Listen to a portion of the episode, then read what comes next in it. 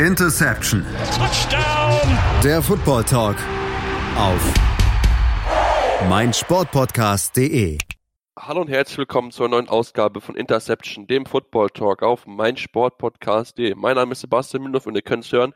Ich bin stimmlich ein bisschen ab angeschlagen, habe mich aber soweit aufgerafft, dass wir heute diese Ausgabe zusammen aufnehmen können. Das mache ich nicht alleine, sondern habe mir dazu zwei Labertaschen eingeladen, die mir den äh, meisten Sprechteil wegnehmen sollen.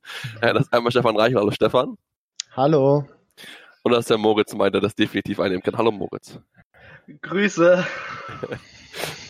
Ja, genau. Wir wollen heute ein bisschen zurückgucken auf die Woche zwei, beziehungsweise auch noch um die aktuellen News uns mit beschäftigen. Und damit wollen wir anfangen, ähm, denn Stefan, es war so, heute kam die Nachricht über den Ticker, also am Dienstag, ähm, wenn ihr es hört, ist schon also den Tag vorher, gestern gewesen.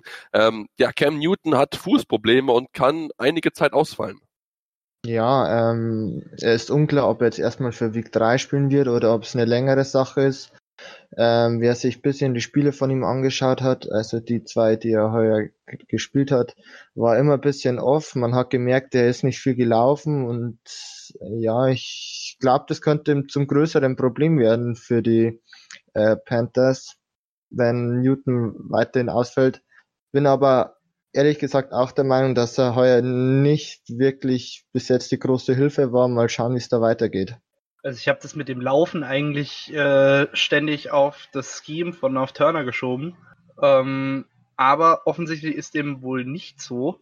Äh, ja, und das wird jetzt halt ziemlich bitter, weil der Quarterback-Markt in der NFL ist aktuell ein bisschen überhitzt. Sollte es denn wirklich eine längere Verletzung werden?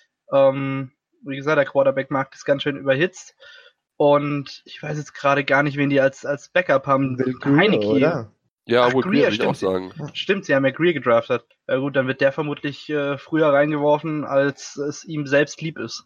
Ja, beobachten wir mal genau, wie es dort aussehen wird, wer dort jetzt am, ja, am Wochenende starten wird für die Carolina Panthers. Mal gucken. Ähm, ein weiterer Quarterback, der jetzt erstmal, also der definitiv nicht spielen wird in Woche 3, das können wir schon sagen, Stefan, ist Eli Manning. Ich glaube, für viele Fans ist es eine Erlösung, für viele Football-Fans, ihn nicht mehr auf dem Feld zu sehen, weil er einfach seit Jahren nicht mehr die Leistung bringt. Ich denke auch der andere, andere Giants-Fan ist mittlerweile genug gefrustet, um diese Leistung zu akzeptieren. Und wir beide müssen zugeben, Stefan, wir haben beide dagegen getippt. Oh ja, stimmt. Ähm, ja. äh, Freue mich jetzt ehrlich gesagt aber auch schon auf Daniel Jones. Mal schauen, ob er vielleicht einen Turnaround schaffen kann. Ähnlich so wie es Jimmy G vor zwei Jahren mit den 49ers gemacht hat, dass sie vielleicht doch noch wenigstens ein bisschen was gewinnen und nicht ganz äh, hart abgebügelt werden diese, diese Saison. Aber meiner Meinung nach absolut die richtige Entscheidung, dass man äh, Eli bencht. Ist zwar für ihn als ich, er ist ja eigentlich eine lebende Legende bei den Giants, aber spielerisch oh. ist da halt da wirklich nicht mehr viel zu tun. Also ich glaube, den Legendenstatus, den ist er sich so peu à peu über die letzten Jahre ein bisschen am Verspielen. Ähm, aber ja, ich gebe dir natürlich recht. Äh, da musste was passieren und wenn du mit Daniel Jones einen First-Round-Pick hast, der auf der Bank sitzt, dann muss da vermutlich auch recht schnell was passieren. Sorry, gerade auf diesem großen Medienmarkt in äh, New York. Und äh, die Giants haben ja in den ersten beiden Spielen gezeigt, dass sie sehr pass-heavy auflaufen wollen. Ähm, also Manning jetzt gegen die Bills mit 45 Attempts, gegen die Cowboys hat er auch einiges geworfen. Ähm, deshalb ja, äh, wir werden sehen, ob Daniel Jones die Rolle ausfüllen kann. Es wird jetzt natürlich auch viel auf Saquon ankommen, ähm, wie viel er ihm da helfen kann. Aber ich glaube, da kannst du fast keinen besseren haben an deiner Seite als Saquon, um Last von einem jungen Quarterback zu nehmen. Aber ja, wir werden sehen, wie sich das Ganze entwickeln wird, wenn Jones ähnlich performt, also so ähnlich zu Manning performt, wie er Manning ähnlich sieht. Dann stehen den Giants schwere Zeiten bevor. Falls nicht, ich traue es ihm auf jeden Fall zu, das Ruder in New York wenigstens ein bisschen rumzureißen. Wir werden sehen. Genau, das müssen wir einfach mal abwarten, wie er performen wird. Und wenn ihr euch fragt, hä, warum habt ihr gewettet? Ja, dann hört nochmal unsere Hottag-Sendung rein, denn da gab es den Hottag vom Frederik, unserem Gewinner ähm, von dem Gewinnspiel, wo gesagt wurde, dass man schneller sollten sein als Patrick zu unserem äh, 2015er Redev, den wir damals gemacht haben. Ähm, der hat gesagt, Daniel Jones wird spätestens nach drei Niederlagen spielen, weil dann Ida Menne gebencht wird. Es ist schon nach zwei passiert, also von daher hat er dort Chicken Wings von mir und äh, dem lieben Stefan gewonnen. Das müssen wir dann mhm. ja entsprechend dann äh, einlösen, wenn wir das nächste Mal dann zusammensitzen, wahrscheinlich beim Super Bowl. Äh, Interessenten, Bars, die uns gerne hosten wollen, können uns immer noch fleißig schreiben unter Facebook oder auch Twitter unter dem Handle Interception FT. Damit jetzt aber zum Werbeteil kommen wir zu den ähm, Wochenspielen, die wir uns rausgepickt haben und ja, machen dort einfach mal den Anfang lieber Stefan, mit dem Spiel der äh, Green Bay Packers und den Minnesota Vikings. Ähm, die Packers haben das Spiel gewonnen, stehen jetzt 2 zu 0 da, so gut wie lange nicht mehr. Ja, ähm, ich bin ehrlich gesagt ziemlich überrascht. Ähm, wer in unsere Preview reingehört hat, hat vielleicht ein bisschen mitbekommen, dass ich von den Packers heuer nicht ganz so viel halte. Die haben mich dann schon in Week One gegen die Bears überrascht. Und ich muss sagen, äh, ich habe im Game Pass um 7 Uhr dann Vikings Packers eingeschaltet. Dachte mir so, ja, es wird ein relativ enges Spiel und habe dann, nachdem es im ersten Quarter gleich dann Aaron Rodgers genau äh, neun seiner zehn Pässe äh, angebracht hat und zwei Touchdowns geworfen hat, habe ich mir schon gedacht, ja, jetzt schalte ich um auf Red Zone. Ähm, muss ehrlich sagen, ich bin von den Packers sehr positiv überrascht die Saison. Ich glaube, dass sie da wirklich was reißen könnten, wenn die so weiterspielen. Vor allem, weil ich eigentlich die Vikings auch sehr stark eingeschätzt habe nach Big One. Ja, gerade der Start, Moritz, war ja sehr eindrucksvoll. Drei Dreis, drei Touchdowns, 21 zu 0 direkt geführt. Und das, glaube ich, hat die Vikings so ein bisschen auf dem falschen Fuß erwischt. Man muss aber auch ganz ehrlich zugeben, wenn man ein bisschen was kritisieren will, danach lief dann nicht mehr so viel zusammen. Offensiv, da hat man einige Probleme gehabt. Ähm, aber das lediglich das Running Game und Alan Jones hat sehr, sehr gut funktioniert. Mit dem Career High äh, Running Attempts hat er das sehr, sehr gut die Zeit runtergebracht, immer wieder Yards erzielen können und man muss sagen, dass er auch jetzt entsprechend genutzt wird von Matt LaFleur. Ja, auf jeden Fall. Also das war ja auch so ein bisschen, was die Packers-Fans unter McCarthy immer wieder kritisiert haben, dass man den Jones nicht so viel einsetzt, wie er eigentlich eingesetzt gehört. Ähm, das ist wahrscheinlich gut und schön zu sehen für alle Packers-Fans, dass ähm, der Running Back, von dem man sich ja so viel verspricht, ähm, immer noch oder jetzt mittlerweile mehr genutzt wird. Du hast ja schon gesagt, Career High in Rushing Attempts. Und ja, das Spiel kam dann irgendwann ein bisschen ins Stocken, Anfang des zweiten Quarters. Aber du hattest halt auch nicht mehr so die Nötigkeit, Vollgas zu geben, wenn du halt am Ende vom ersten Quarter schon mit 21 zu 0 führst. Ähm, das haben die Packers sehr gut gemacht. Und ja, es sieht wohl so aus, als würden die Packers so langsam aber sicher vielleicht wieder ihren eigenen Ansprüchen ein bisschen mehr gerecht werden können. Allerdings, wie gesagt, nach dem ersten Quarter keine Punkte mehr.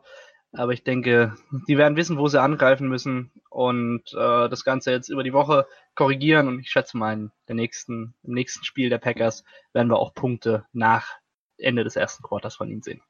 Ja, da gehe ich mal von aus. Genug Waffen hat Aaron Rodgers, ja, der ein solides Spiel gemacht hat. Ähm, zwei Touchdowns, wie gesagt, geworfen, einen sehr, sehr guten Start. Ähm, ist gerade schon genannt, das muss man sagen. Am Ende seine Zahlen 22 von 34 für 209 Yards, zwei Touchdowns. Also das ist wirklich solide, möchte ich mal sagen, nicht überragend, aber es hat dazu beigetragen, dass man das Spiel gewinnen konnte. Wenn wir uns dann Quarterback angucken auf der anderen Seite, Stefan, dann müssen wir sagen, dass Kirk Cousins ja, ein großes Problem gewesen ist, um dieses Spiel zu gewinnen. 14 von 32, zwei Interceptions, ein Fumble verloren. Ähm, das war ein Spiel zu vergessen für ihn. Ja, absolut. Nachdem er in Week One, glaube ich, nur insgesamt zehnmal werfen musste, weil einfach ähm, Dalvin Cook durch die Falcons Defense wie Butter gelaufen ist, äh, war es diese Woche bisschen schwieriger für Kirk Cousins, ähm, musste dann natürlich auch bisschen Risiko gehen. Bei der zweite, zweiten Interception waren sie ja, glaube ich, schon in der Red Zone und äh, mussten auf den Touchdown werfen. Bei Fourth Down gleich war es sogar. Äh, aber allgemein muss ich sagen, äh, Kirk Cousins gleich wurde siebenmal gesackt. Ähm, das ist natürlich auch viel zu oft. Die ähm, O-Line hält wirklich überhaupt nicht stand, ähm, wo man sich vielleicht am Anfang der Saison dachte, dass die vielleicht ein bisschen stärker ist wie die Saisons davon. Leider nicht. Ähm, aber 14 für 32 ist schon sehr, sehr schwach, obwohl, wenn man das Spiel gesehen hat, natürlich auch einige Drops, vor allem von Stefan Dix dabei waren. Aber für mich ist halt das große Fragezeichen, wenn die Vikings wirklich in die Playoffs kommen, ob dann Kirk Cousins klatsch genug ist, um vielleicht mal so einen ähm, ja, Two-Minute ähm, ja, Drive im Fourth Quarter überhaupt zu schaffen ich, bezweifle es, wenn ich ehrlich bin. Ja, Kirk Cousins ist auch ein spannendes Thema, wofür wir auch eine Frage bekommen haben. Und zwar von Ed1 Herbrumer, der uns Fragen gestellt hat über Twitter. Ähm, sollten die Vikings wegen Cousins besorgt sein, Moritz? Was ist deine Meinung? Äh, meine Meinung ist ja. Also können sie mittlerweile wirklich. Ähm, Kirk Cousins ist mittlerweile im zweiten Jahr ähm, bei den Vikings im Team. Hat, steht jetzt eben mit den Minnesota Vikings 9 zu 8 zu 1 summa summarum, und da hat man sich halt eben doch deutlich mehr von ihm versprochen ähm, für das Geld, das man ihm da gibt. Also wir haben es, glaube ich, schon mal besprochen gehabt in der Preview, wenn ich es richtig weiß, ähm, dass halt Kirk Cousins diese Saison richtig liefern muss. Und bisher sehe ich das halt eben nicht. Im ersten, in, im ersten Saisonspiel hat er absolut kaum werfen dürfen und weiß ich nicht, ob das jetzt was mit dem Vertrauen hatte, in dem, oder dass man ihn, ihn setzt, oder ob das halt einfach dem Gameplan geschuldet war. Aber auch im zweiten Spiel hat er mich jetzt nicht vom Hocker gerissen. Also er hat eine Completion Percentage von unter 50 Prozent gehabt. Ähm, bei, war also mit 43,75 Prozent. Ähm, also so langsam, aber sicher sollte man sich bei den Vikings halt schon überlegen, ob das wirklich der Mann für die Zukunft ist. Äh, das Doof ist, du kannst ihn halt auch nicht wirklich cutten, weil sein ganzes Geld ja irgendwie garantiert ist. So, ähm, also es ist eine sehr verfahrene Situation. Vielleicht hat man sich in Minnesota da ein bisschen mit ihm verspekuliert, weil man dachte ja eigentlich mit diesem, nach diesem Super Bowl Run mit äh, Case Keenum als Starting Quarterback, ähm, dass äh, mit Kirk Cousins jetzt eine Ära der schillernden Wikinger in der NFL eintreten wird. Äh, das ist bisher halt eben ausgeblieben. Er ist jetzt 31, er hat äh, noch keine wirklich nennenswerten großen Erfolge in der NFL zu verzeichnen. Nie mehr als zehn Spiele gewonnen, hat eine negative Bilanz summa summarum in seiner Karriere. Ja, es ist halt eben, es ist nicht einfach äh, mit Kurt Cousins. Also so langsam aber sicher würde ich mir da, da tatsächlich anfangen, Sorgen zu machen. Ja, das ist ja der große Kritikpunkt, den es ja immer wieder gibt an Kirk Cousins, dass er halt ja, in der entscheidenden Phase nicht liefern kann. Moritz, was ihr aber sagen könnt, zumindest hat er jetzt einen Running Back, der funktioniert. Delvin Cook wieder ein starkes Spiel gehabt mit dem Career High. Ähm, ja, äh, returned hat eine Touchdown Lauf, 75 Yards in Höchst seiner Karriere, auch wieder 20 Yards, 154 äh, Yards gelaufen bei 20 Carries, also das Running Game funktioniert, ähm, aber wie gesagt, das Passing Game muss noch ein bisschen was gemacht werden. Da muss sich Mike Zimmer und sein äh, Staff ein bisschen was einfallen lassen, um das Ganze zu improven. Ja, das auf jeden Fall. Aber erstmal, also Delvin Cook funktioniert ja megamäßig. Ähm, hat jetzt eben in den beiden Spielen gezeigt, dass er jetzt endlich von seinen ganzen Verletzungsmiseren, die er hatte, empfohlen ist, äh, nicht empfohlen ist, genesen ist. Ähm, und hat eine Empfehlung dafür abgegeben, ihm weiterhin so viele Carries zu geben und die Offense auf ihn aufzubauen. Äh, und löst jetzt endlich mal das Versprechen ein, das man von ihm hatte, als man ihn gedraftet hat. Ja, Kirk Cousins, also überrascht mich diese Saison. Was, was heißt Überraschung? Er hat ja letzte Saison jetzt auch nicht unbedingt so starke Zahlen aufweisen können, aber jetzt eine Completion Rate unter 50 Prozent, 14 von 32. Ähm, klar waren da auch Drops dabei, aber gerade bei Thielen, der siebenmal getargetet wurde und davon nur ein Catch, dafür halt ein Touchdown, aber ich glaube, da muss Mike Zimmer im Passing Game noch einiges improven. Ich könnte jetzt aber auch nicht genau sagen, woran es gelegen hat. Ähm, vielleicht, wenn das so weitergeht, ist noch sehr früh, das zu sagen. Ich weiß, er ist ja auch erst ein Jahr und zwei Spiele da. Aber vielleicht muss man sich dann irgendwann mit dem Gedanken abfinden, dass Kirk Cousins bei den Vikings vielleicht doch so ein kleines Missverständnis war und er halt eben nicht einlösen kann, was man sich von ihm versprochen hat, als man ihm diesen Monster-Contract gegeben hat. Ja, das wird die Saison auf jeden Fall zeigen, denn am Ende wird ja sein, sein zwei Jahre abgelaufen haben und sein Vertrag ist ja über drei Jahre, wenn ich mich richtig erinnere, glaube ich, ähm, voll, voll, voll garantiert. Das wird, glaube ich, muss ja. mal gucken, wie man die Vikings dann damit umgehen im Laufe der Saison. Ja, kommen wir dann zum nächsten Spiel, das Spiel der Jacksonville Jaguars gegen die Houston Texans. Ein Spiel, was sehr, sehr knapp gewesen ist, was am Ende wirklich hauchdünn die Texans gewonnen haben mit 13 zu 12 und ähm, Stefan, da muss man sagen, Glück gehabt aus Texans Sicht, die sich sehr, sehr schwer getan haben, gerade den Passwash der Texans, äh, der Jaguars zu stoppen. Deshaun Jackson, äh, Deshaun Watson schon wieder viermal gesext worden, der, der, der, longst, der längste Streak, der momentan, ähm, ja, ist mit dabei, also zum achten Mal in Folge mindestens vier Sex kassiert, also das ist schon wirklich sehr, sehr viel und, ähm, ja, da muss dringend sich was verbessern. Ja, ich glaube, äh, die Texans O-Line will die Sean Watson einfach töten. Ähm, das ist jetzt vielleicht bisschen übertrieben, aber allgemein ähm, tut er mir wirklich leid, ähm, was da mit ihm zurzeit passiert, wenn der so viele Sacks immer abbekommt. Ähm, dann kann schon mal sein, dass wieder, dass er wieder verletzt ist und dass wieder eine Saison ähm, ja sozusagen zu Ende geht und das sollte einfach nicht sein. Äh, allgemein muss man schon sagen, ja, die, die Texans hatten viel Glück, ähm, dass halt einfach Leonard Fournette die Two-Point-Conversion nicht machen konnte. War für mich auch ein bisschen komischer Call, wenn ich ehrlich bin, wenn Gardner Minshew so einen tollen Drive abliefert ähm, und er auch zeigt, dass er sowohl werfen wie auch laufen kann, wieso man dann nicht einfach vielleicht ähm, Gardner Minshew einfach den Ball überlässt ähm, bei dem Vorf äh, bei der Two-Point-Conversion, Entschuldigung. Aber allgemein muss man sagen, ja, Texans Glück gehabt. Heute keine Katze, sondern Hunde im Hintergrund. Auch mal wieder, immer, immer mal was Neues. ähm, ich kann schon was sagen, warum auch mal ein Hund im Hintergrund ist. Ja, er ist auf der Straße draußen. Wir, wir lieben jede Tier, äh, alle Tiere. Ähm, nee, also was ich zu dem, was ich zu dem Jacksonville-Spiel noch sagen will, es ist meiner Meinung nach, kannst du als Coach in der Situation dafür gehen. Wenn es funktioniert, bist du der gefeierte Held, aber wenn es nicht funktioniert, musst du dich halt eben dafür rechtfertigen.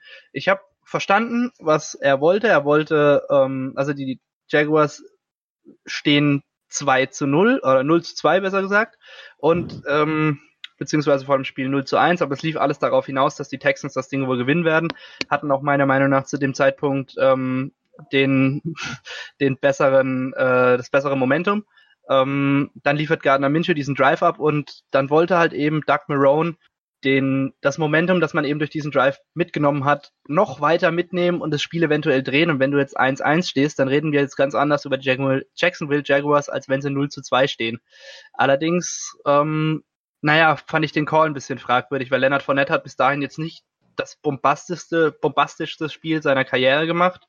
Ähm, klar, er ist ein Tough Runner und er ist auch bendy genug, um da den Ball eventuell über die Linie zu drücken.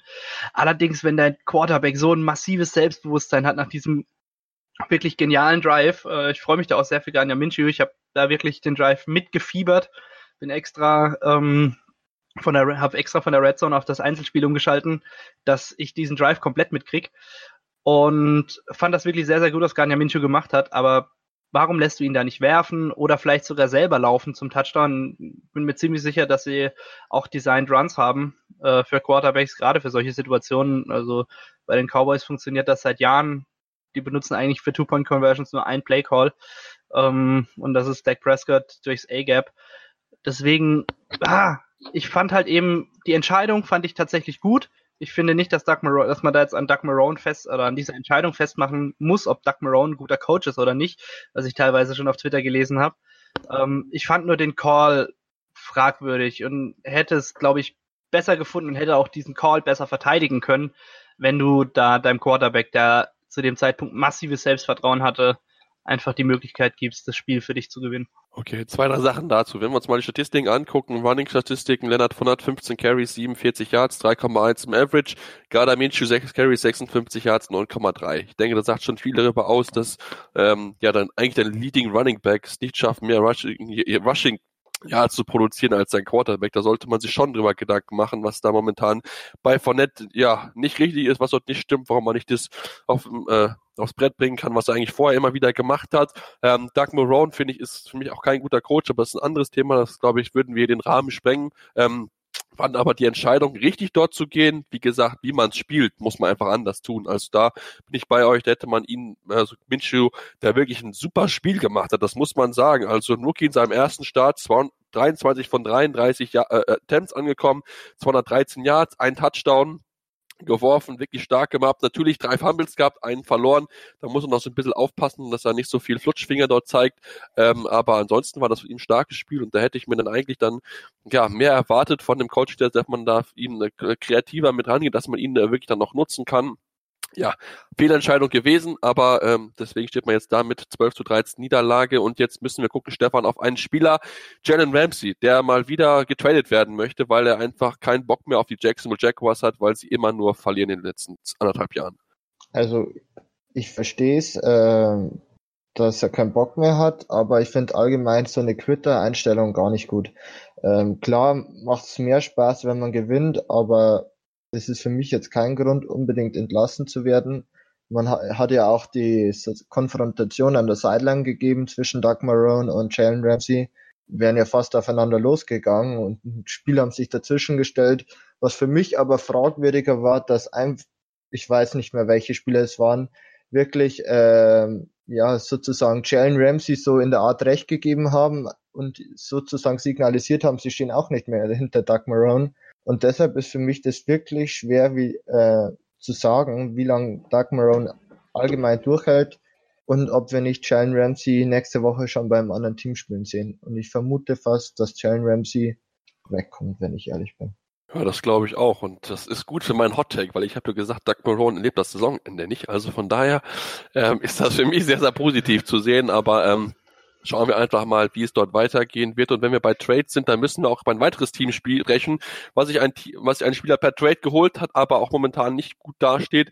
Deswegen gibt es gleich dazu mehr zu den Steelers, aber auch zu den weiteren Teams hier bei Interception, dem Football Talk auf meinsportpodcast.de. Wie viele Kaffees waren es heute schon? Kaffee spielt im Leben vieler eine sehr große Rolle. Und das nicht nur zu Hause oder im Café, sondern auch am Arbeitsplatz. Dafür gibt es Lavazza Professional. Kaffee am Arbeitsplatz, der genauso lecker schmeckt wie in eurem Lieblingscafé. Die perfekte Kaffeelösung für jede Art von Unternehmen. Klein, mittel, groß. Ihr habt auf jeden Fall einen Kaffee, der schmeckt.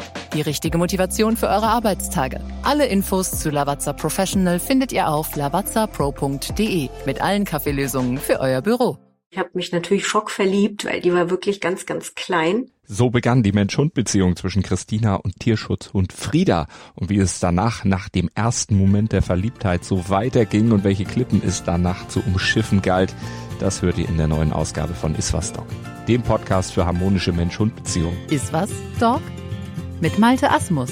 Überall, wo es Podcasts gibt. Die komplette Welt des Sports. Wann und wo du willst. Challenger Corner. Der Tennis-Podcast mit Florian Herr und Andreas Thies. Alles rund um die Turniere unterhalb der ATP-Tour. In Zusammenarbeit mit tennistourtalk.com. Challenger Corner auf meinsportpodcast.de. Und wir sind wieder zurück bei Interception, dem Football Talk auf meinsportpodcast.de. Ja, und ich habe es gesagt, wir wollen uns jetzt ein bisschen mit den Pittsburgh Steelers beschäftigen, die bei den Seattle Seahawks gespielt haben, beziehungsweise daheim gespielt haben, so ist es richtig, ähm, haben verloren 26 zu 28 und nicht nur das, Moritz, sie haben auch ihren Franchise QB für die Saison verloren. Jo, ähm, Ben Roethlisberger ist raus für den Rest der Saison, was die Saison der Steelers, die ja ohnehin schon sehr problematisch begonnen hat mit der Niederlage und ja, jetzt eben auch noch der gegen Seattle, ähm, nicht unbedingt einfacher macht. Äh, ja, jetzt hast du da Mason Rudolph, der meiner Meinung nach ein ganz gutes, solides Spiel gemacht hat.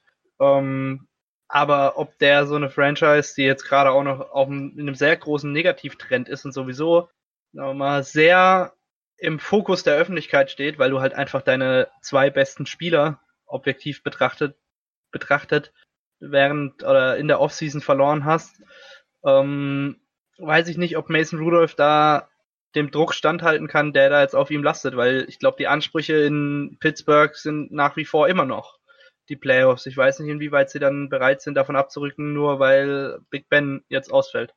Ja, das wird die große Frage sein. Ähm, da müssen wir mal genau drauf gucken. Bergman Roethlisberger, als er rausgegangen ist, 8 von 15, 75 Yards. Ähm, kurz vor der Halbzeit ist er runter, danach Mason Rudolph 12 von 19, 112 Yards, zwei Touchdowns, eine Interception. Ähm, das ist okay, Stefan, aber man merkt doch einfach, dass die Steelers Offense auch noch nicht so ganz funktioniert. Dann ist auch James Conner noch rausgegangen. Also irgendwie läuft das ganze äh, Triebwerk bei den Steelers noch nicht so rund. Da muss noch viel, viel gearbeitet werden, damit man wieder ja Siege feiern kann. Hat zweimal verloren. Das ist nicht so gut, auch wenn man dann, wenn man mal guckt auf die Historie, nie einen schlechteren Rekord als 8-8 hatte. Trotzdem, die Steelers müssen langsam aufwachen. Ja, absolut. Ähm, die Offense war ich habe mir das Spiel zum Teil angeschaut. Sehr, sehr schlecht, vor allem die Receiver. Äh, viele gedroppte Pässe. Ich kann mich erinnern von dem von Moncrief. Der war wirklich schwach und allgemein James Conner hast du eh schon gesagt. Elf äh, Carries für 33 Yards. dahinter ja, Snell Jr. mit einem Attempt für 23 Yards und Jalen Samuels für drei Attempts 18 Yards. Also die Rushing Offense war nicht da und natürlich Passing Offense auch nicht. Und für, was für mich jetzt die große Frage ist, wenn wir jetzt ganz aktuell sprechen, wieso tradet man sein First Round Pick für Minka Fitzpatrick, wenn meiner Meinung nach die Secondary nicht das große Problem des Steelers ist, wenn man eigentlich Hilfe auf Wide Receiver, ja Running Back jetzt eher nicht so, aber dass man einfach oder vielleicht auch Quarterback, wenn Mason Rudolph nicht funktioniert und Ben Roethlisberger nicht mehr zurückkommt, äh, wieso macht man das? Das ist für mich wirklich so eine Frage, die ich nicht verstehen kann. Ja, Moritz, wie siehst du den Trade von Mika Fitzpatrick, den man sich jetzt geholt hat? Ähm, ich glaube, am Montag war das für den First 12020. Ähm, natürlich ein klasse Mann, aber wie auch schon Stefan gesagt hat, eigentlich brauchst du da vielleicht nicht unbedingt so viel, sondern vielmehr vielleicht Playmaker in der Offense. Ja, Oder vielleicht so ein neuer Quarterback, kann natürlich auch noch sein. Ja gut, Quarterback sehe ich gerade aktuell sehr, sehr schwierig. Ich glaube nicht, dass wirklich ein Quarterback auf dem Markt ist, der für die Pittsburgh Steelers besser performen würde als Mason Rudolph. Ähm, und wenn, dann wäre das verdammt teuer, weil dann müsstest du an ihren Starter ran. Und äh, bekanntlicherweise verlangen ja Teams für ihren Starting Quarterback gerne mal den ein oder anderen Pick mehr dann. Ich meinte eigentlich Quarterback für Rookie, Rookie nächstes Jahr, das meinte ich eigentlich. Ach so, ach so, ach so. Ja gut, das wäre auf jeden Fall möglich gewesen mit dem First Round Pick. Oder mit dem, ja doch mit dem First Round Pick. Gerade da es ja aktuell danach aussieht, als würden die Pittsburgh vielleicht einen höheren Pick bekommen, als es in der Re äh, ja, normalerweise gewohnt sind.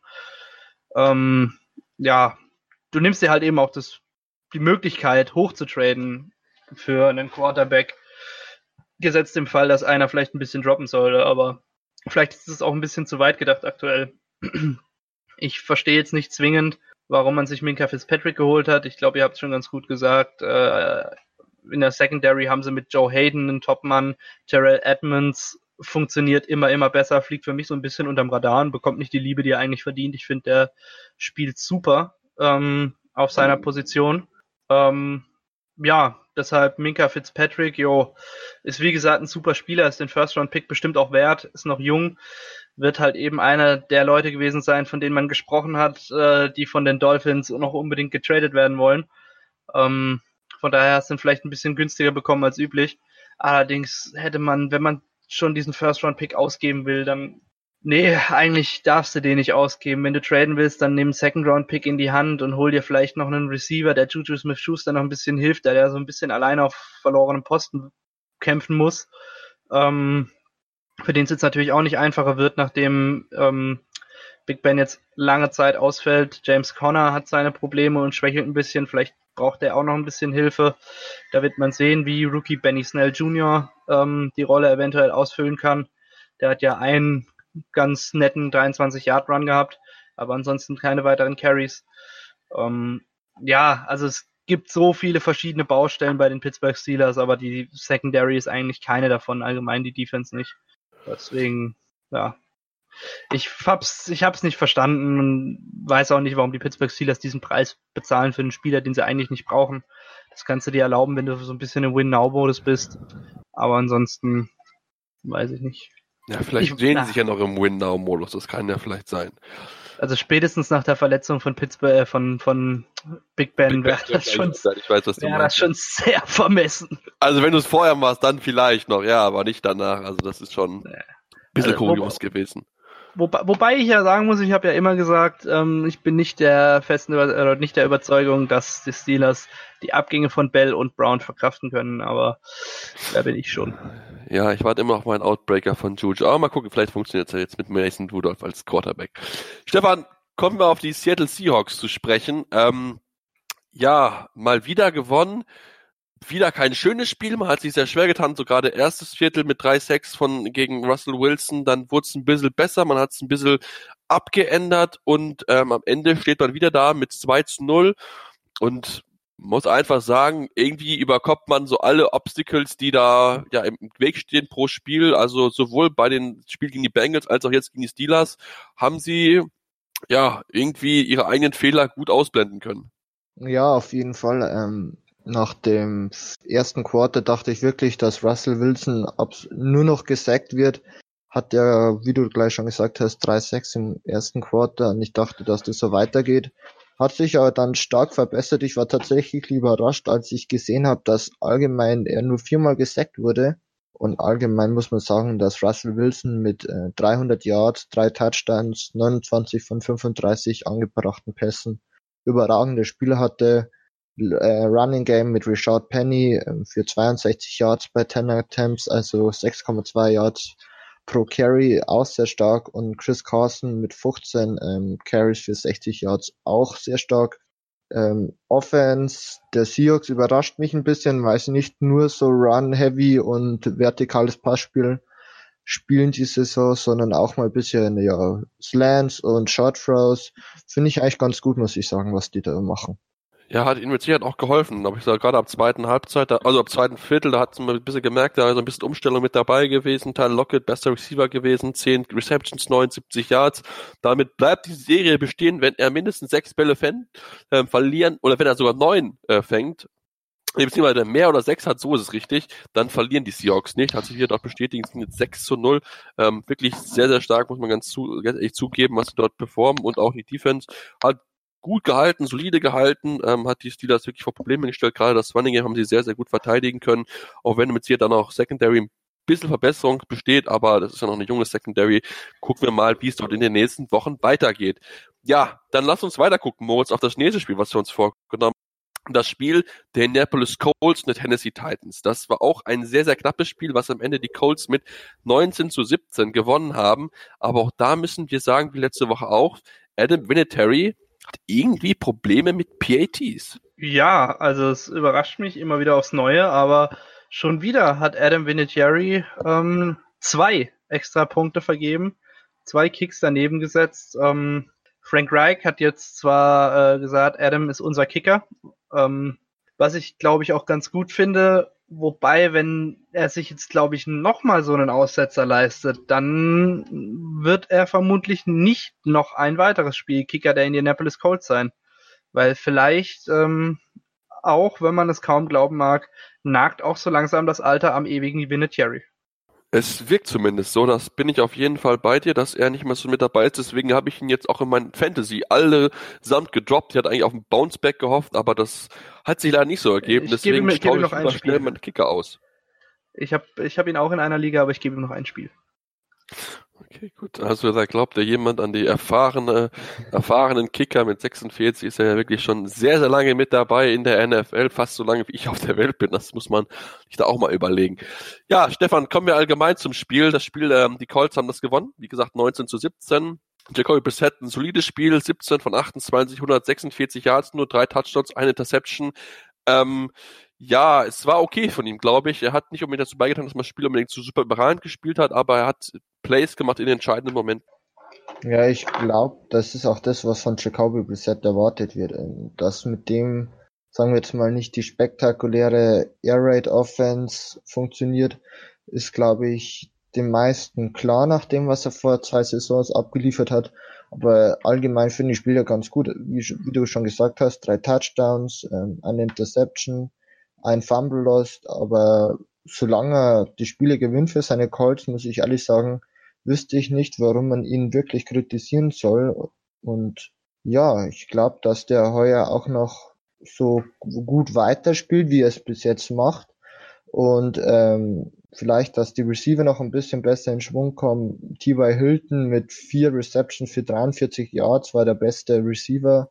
Und ähm, ja, Running Game müsste meiner Meinung nach besser werden. Marlon Mack äh, 20 Carries für 51 Yards, also das ist ja wirklich, wirklich grottig.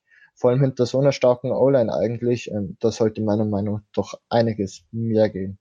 Ja, dann war es das, glaube ich, erstmal soweit zu den, äh, zu den Calls. Ich glaube, da hat man einiges zu gesagt. Wenn wir jetzt gucken, Florian, äh, Florian sage ich schon, Moritz natürlich, ähm, auf die Tennessee Titans. Ähm, ja, das war jetzt nicht so das überragende Spiel. Auch Marcus Mariota kein überragendes Spiel als besser gehabt. Ähm, hat so ein bisschen, ja, gebraucht, hat selbst nach dem Spiel gesagt, ich muss mehr tun, um auch an Adam Humphries einzubitten, das in die Partie zwei Catches minus ein Yards gemacht. Also da läuft die Offense noch nicht so rund bei den Titans. Nee, absolut nicht. Ähm, was ich nicht verstanden habe, ist, warum man in einem Spiel, das eigentlich noch ja, so knapp war, also bis zum Schluss, es gab nie einen Two-Point-Lead, ähm, warum man einen Derrick Henry nicht mehr eingebunden hat. Der hat ja eigentlich gar kein schlechtes Spiel gemacht mit 5,4 Yards im Average, äh, 15 Yards für 81, äh, 15 äh, Carries für 81 Yards, passiert mir schon derselbe Fehler wie dir, und ein Touchdown. Ähm, stattdessen lässt er halt eben Marcus Mariota immer mehr laufen. Ähm, ich hab, muss dazu sagen, ich habe nicht das ganze Spiel gesehen. Kann schon sein, dass sie viele lange Third Downs hatten und deshalb Marcus Mariota mehr geworfen hat. Allerdings, ähm, ja, habe ich so ein bisschen das Gefühl, dass äh, Henry nicht ganz so viel eingebunden wird, wie er es eigentlich äh, verdient hätte, auch wenn er als im ersten Spiel natürlich ja ein integraler Bestandteil der Offense war. Ja, aber vor allem eben das Passing Game. Du hast kein Receiver, der mehr als 39 Yards gefangen hat. Und das ist dann halt schon bitter. Also Mariota hat die Targets ganz gut verteilt. Ähm, allerdings, ja, da waren jetzt nicht so viele Drops dabei. Es waren, ja, das, ich weiß nicht, was ich da jetzt reininterpretieren soll. Sind die Receiver zu schlecht? Braucht er mehr Hilfe? Ähm, AJ Brown hat eigentlich ganz gut gespielt im ersten Spiel.